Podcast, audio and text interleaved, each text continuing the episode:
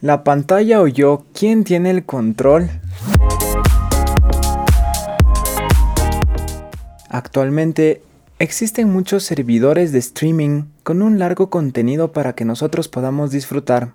En una de las plataformas más utilizadas se habla más de 190 millones de suscriptores. Esto se debe a que si bien una parte importante de los suscriptores se encuentra en América, Europa y Australia son otros continentes donde la mayoría de la población cuenta con estos servicios. Según varias encuestas que se han hecho, la mayoría de suscriptores utilizan estas plataformas solos y diariamente entre una y dos horas es el consumo de estas plataformas al día. El día de hoy tenemos un gran invitado, él es Andrei Dueñas, con varios estudios en marketing y publicidad. Y en este episodio de ¿Qué te pasa? Nuestro podcast de HCJB tenemos un invitado muy muy especial. Él es amigo de nosotros, amigo de la casa desde México. Nos visita Andrei Dueñas. Andrei, qué gusto tenerte aquí otra vez. ¿Cómo estás? Muy bien, Yañito. Muchas gracias. Contento de estar de nuevo en este increíble podcast. Sabes que el, episodio que hicimos sobre qué música hay que escuchar y no tuvo mucha aceptación y, y, como que nos dio una pauta, ¿no? De las cosas que debíamos escuchar, de tener cuidado y por eso dije, ahora vamos a llevarlo a otro nivel y es pues quién tiene el control cuando estamos en la pantalla sobre las cosas que debemos ver o no debemos ver. Bueno, primero quería preguntarte por qué crees que actualmente el mensaje de las series o películas son muy similares, como que siguieran un plan o una agenda o cosas así que se dice porque se parecen mucho. Sí, creo que todo uh, se resume en que entretenimiento, o sea, toda la industria del entretenimiento le gusta tenernos bajo una misma línea. Es mucho como la moda, ¿no? O sea, de repente en los 2000 tenían los pelos parados eh, y los pantalones anchos y después te vas hacia los 90 y es un poco diferente, 80 y creo que siempre se marca una línea, pero el mensaje es el mismo. Entonces, uh, creo que a los que controlan el, eh, controlan el entretenimiento les conviene entretener de esa manera y adoctrinar de una manera en la que si te comportas de cierta forma, piensas de cierta forma y demás, creo que ellos ganan porque pueden entrar en tu subconsciente y literal eh, volvemos a lo mismo, es la parte de los sentidos, ¿no? Sinestésica, solo que esta vez pasamos de los oídos hacia la, hacia la vista. Es como el bombardeo, ¿no? Que se nos viene porque de repente estás viendo algo y dices, bueno, voy a dejar de ver porque tiene esto, y luego vas a ver algo nuevo y tiene lo mismo, y luego vas al cine y tiene lo mismo, entonces sí, como dices, es lo que les conviene. Y es lo que el, el mundo está haciendo, no es como que hay una fórmula obviamente en el entretenimiento y siguen esta fórmula. Ahora, ¿qué hacer si mi serie favorita, así de esas que tienes que seguir viéndola y que ya quieres dormir, pero estás ahí en la decisión y dices, bueno, un capítulo más y así puedes ir e ir e ir viendo, empieza a tener una tendencia que va en contra de mis principios y valores, pero es así mi serie favorita y digo, bueno, no pasa, tú sabes, a veces las perdonamos por ser nuestra serie favorita, pero si es una tendencia que va entre nuestros principios y valores, ¿qué deberíamos hacer?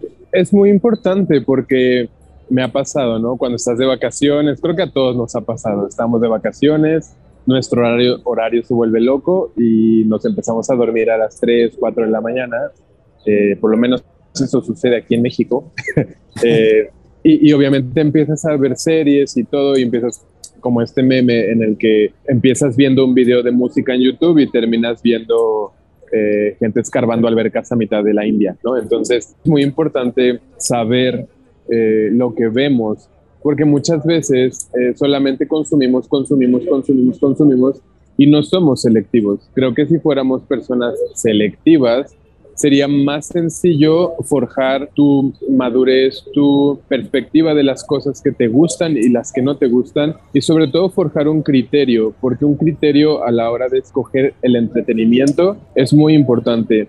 Uh, así no te tragas todo lo que te van a te van a dar, ¿no? Es, es muy fácil ser una televisora, ser una, una plataforma de streaming y decir, esto es lo que vas a ver y ya, pero o sea, no es a fuerzas, todos tenemos este libre albedrío y tenemos esta libertad de elegir y, y, creo, que, creo que es muy importante saber elegir, porque muchas veces solamente consumimos lo que nos dan y lo vemos con las series que se ponen de moda por temporadas, ¿no? Ayer fue una, hoy es otra y todas nos la comemos y nos comemos la simbología y nos comemos los símbolos, eh, nos comemos todo lo que nos dan las series y idealmente no no somos específicos en lo que nos gusta y en lo que no nos gusta. Es que cuando la serie es tan buena, a veces sentimos que no tenemos el control, porque seguimos y seguimos viendo. A mí me ha pasado también que empiezo a ver, me engancho, me gusta, y luego hay un capítulo que va totalmente en contra de lo que soy.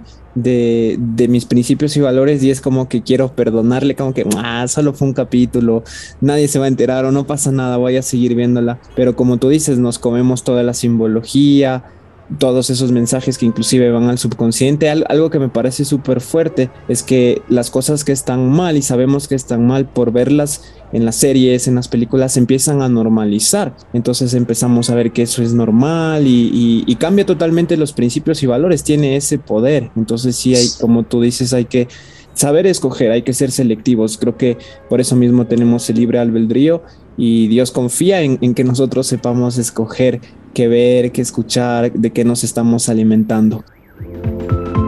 ¿Qué te pasa? Nuevo podcast de HCJB. Todos los martes tendremos un nuevo episodio.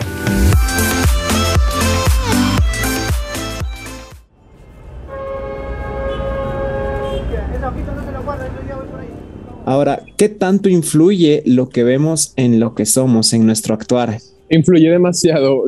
Ah, yo siempre he dicho que soy la construcción de varias vivencias. Eh, y así como las vivencias, todo lo que vemos es parte de lo que somos, ¿no? Eh, es como si lo pusiéramos en una analogía, aquello que vemos, escuchamos, todo lo que nos llega por los sentidos, eh, son pequeños ladrillos que van construyendo mucho nuestra personalidad. Normalmente, y, y bien dices, ¿no? Creo que siempre nuestra atención va dirigida a cosas que nos gustan, tampoco es como que nos vamos a comer una serie que no nos gusta y hay algo muy importante que es el morbo. Esta gente siempre juega con nuestro morbo, juega con, con aquello que nos causa interés o, el ocultismo, ¿no? Eso se conoce desde hace siglos, que el oculto siempre ha sido atractivo hacia el hombre. Y, y eso mismo te va forjando como persona, incluso si lo vas viendo desde tu niñez, adolescencia y actualmente la, la adultez, Ah, te puedes acordar de una caricatura que viste cuando tenías seis años o una serie que viste cuando tenías 15.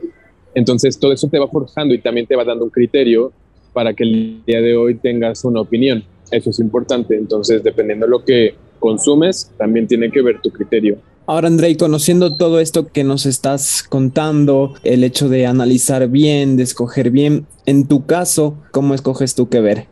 Yo elijo mucho lo que veo dependiendo el autor o me gusta lo comercial, pero también me gusta aquello que no es tan conocido. Entonces, muchas veces yo elijo por mis, por mis gustos, ¿no? Por, no, no porque exactamente esté de moda, quiere decir que lo vea. Entonces, soy, soy muy específico con lo que veo. He comenzado cientos de series, diferentes plataformas de streaming y te lo, te lo juro, son 40 minutos, eh, de 40 minutos veo 10 y la quito y digo, esta serie no va a ser parte de mí. ¿Por qué? Porque empiezo a ver el mensaje, comienzo a ver, eh, y no es que yo sea religioso, ¿no? Y en la primera grosería lo quite, para nada pero muchas veces veo qué tan, o sea, tengo como cierto filtro, ¿no? Qué tan explícito es a la hora de, mostrar eh, los personajes, ¿no? Eh, también eh, si es explícito sexualmente, si, el lenguaje es correcto, si las ideologías son ideologías con las que yo puedo, ah, de las que puedo aprender, y no tanto aprender en una forma de algo como, ay, me interesa, sino de aprender solo para conocer, ¿no? Y, si veo que no me engancha y si veo que mi espíritu y mi, alma están en riesgo de, perturbarse o de que realmente esa noche no pueda dormir, lo quito y decido ver otra cosa o, o, comienzo con algo que realmente me edifique y me alimente y algo de lo que pueda yo aprender y al terminar de verlo, ser mejor persona, ser alguien con más conocimiento, ser alguien más enriquecido y no tanto como está de moda, la veo y ya. Sí, y yo creo que ahí tienes muchísima razón porque no hay que bajar el, el estándar, ¿no? Los, los límites que tenemos A mí también me ha pasado muchísimas veces que empiezo algo y no, ni lo termino ni el primer episodio. No es necesario contaminarme de todo para decir, ah, está mala sino no, o sea, tiempo yo creo que igual Dios te va hablando, ¿no? Y el espíritu empieza a inquietarse cuando em, empiezas y sientes que hay algo que no, no va a ser para ti, no va a ser algo bueno.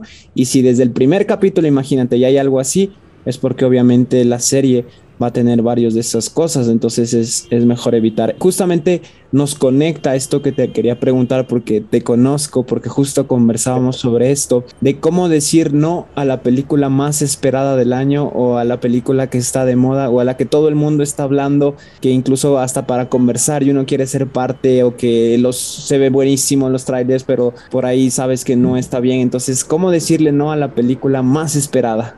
Es muy difícil porque cuando se trata de entretenimiento, obviamente quieres ser parte del grupo, parte de la plática, parte de, de lo que la gente está hablando, ¿no? Quieres ser parte de la conversación.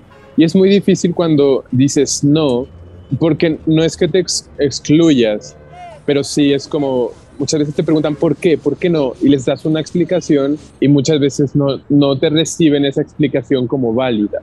¿No? Como, ay, eso, eso no es verdad, eso estás loco, eres súper conspiranoico y me ha pasado, ¿no? Eh, mi hermano es una persona que ama el cine con locura y él ve, él ve mucho, mucho, mucho cine de todo tipo y yo no. Entonces, él muchas veces su repertorio cultural es muy amplio y el mío no lo es tanto, pero de él aprendo bastante. Y, y cómo decir que no, creo que es una decisión, obviamente, ¿no? pero es una decisión que, que, tiene que ser intrínseca, tiene que ser parte de ti, como decir, está padre y todo, pero no es mi decisión verla. ¿Por qué? Porque sé que, ok, a ti no te afecta, pero si a mí me quita el sueño, realmente no quiero ser parte de eso. Ya veré algún resumen en YouTube o algo, ¿no? Y bueno, pero, pero si a mí me quita la paz y me perturba el espíritu, realmente es un no, porque me conozco y, soy una persona muy sensible espiritualmente hablando y, y no duermo por meses sin una película de terror. Reacciona, ¿qué te pasa?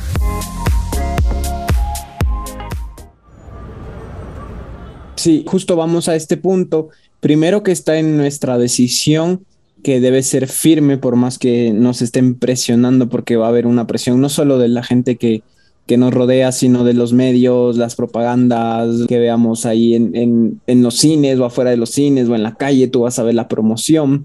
Pero es, es saber decirnos, saber como tú dices que esto no me va a edificar y que imagínate, me podría afectar eh, por meses, algo que dura una hora o dos horas, entonces sabes que no es para ti. Entonces creo que podríamos concluir que no es necesario ver algo para saber que, que, está mal, o sea, es como lo mismo, ¿no? No es necesario probar la droga para saber que, que nos va a hacer mal. Eh, es necesario, me, me, gustó mucho lo que tú decías, Andrei, de averiguar bien quién hizo las películas, su estilo de vida, porque eso va a ser muy reflejado en, en lo que está haciendo.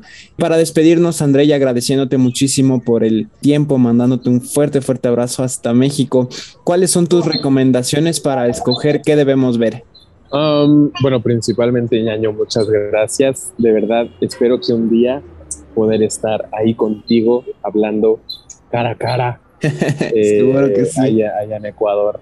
Y, y, creo que mis recomendaciones es, es muy chistoso porque yo que me dedico mucho hacia los medios, me dedico a la publicidad, mi trabajo es decirle a la gente qué ver o, o qué consumir cómo consumirlo y, mi especialidad, por así decirlo, que es en el área de redacción, lo primero que la gente lee es lo que le va a enganchar. Entonces, a mí me gusta verlo desde una posición que yo no soy alguien para decirte sí y no, sino que tú como persona tienes la decisión de saber si te va a hacer daño o no te va a hacer daño. Si estás en un restaurante y delante de ti ves una salsa que le vas a poner a tus tacos y la ves burbujeando y huele a drenaje, obviamente no se la vas a echar.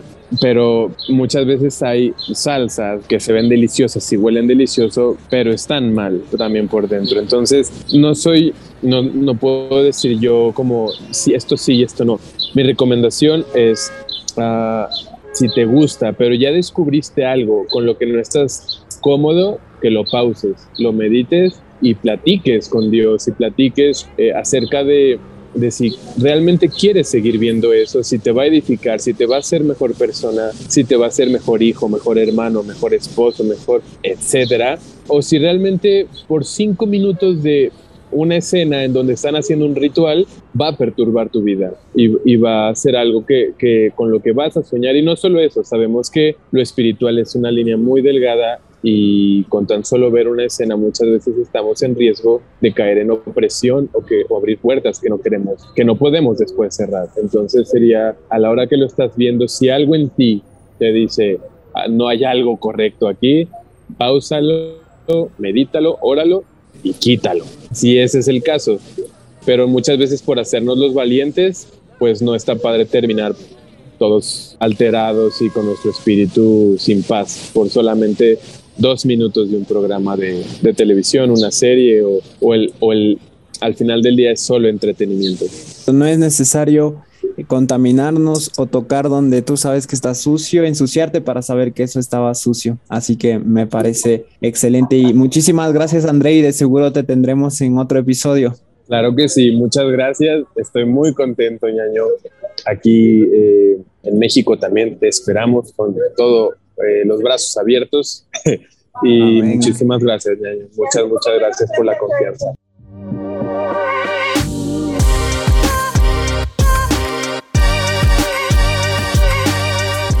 Este fue un nuevo episodio de ¿Qué te pasa? Podcast de HCJB hecho para ti. Soy Omar Hassel y nos encontramos el siguiente martes. Recuerda seguirnos en nuestras redes sociales, Facebook HCJB, Radio HCJB en Instagram y Radio HCJB en TikTok. Cada episodio está disponible en nuestra web hcjb.org y en todas las plataformas digitales.